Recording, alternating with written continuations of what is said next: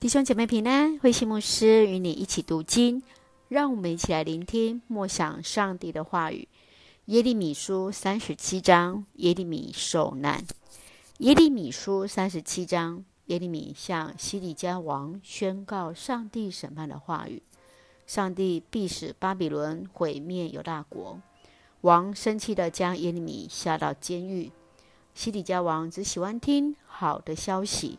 而厌恶那传讲上帝真实信息的先知，让我们一起来看这段经文与默想。请我们一起来看三十七章十七节。西底家王派人提我到他那里，他在王宫私下问我有上主的信息没有？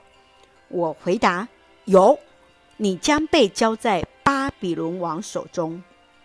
西底家王盼望上帝能够改变原来审判的信息，希望耶利米能够说些好话。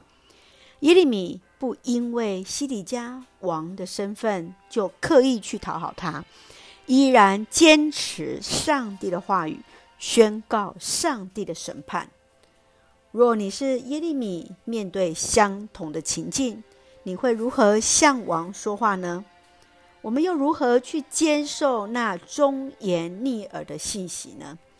愿主来帮助我们，一起用三十七章第二节作为我们的金句与提醒。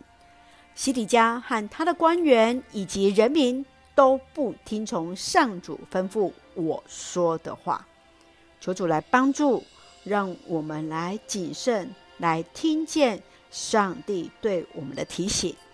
一起用这段经文来作为我们的祷告，亲爱的天父上帝，感谢上帝赐下丰盛的恩典，一路与我们同行。求主怜悯我们的软弱，喜爱去听那好听的话，让我们能够警醒上帝的话语，行出上帝的旨意。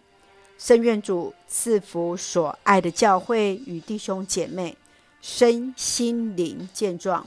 保守我们的国家台湾与执政掌权者有主的同在，使用我们做上帝恩典的出口。感谢祷告是奉靠主耶稣的圣名求，阿门。弟兄姐妹，愿上帝的平安与你同在。无论是听见上帝的话语，或是勇敢的宣告。上帝都必与我们同行，大家平安。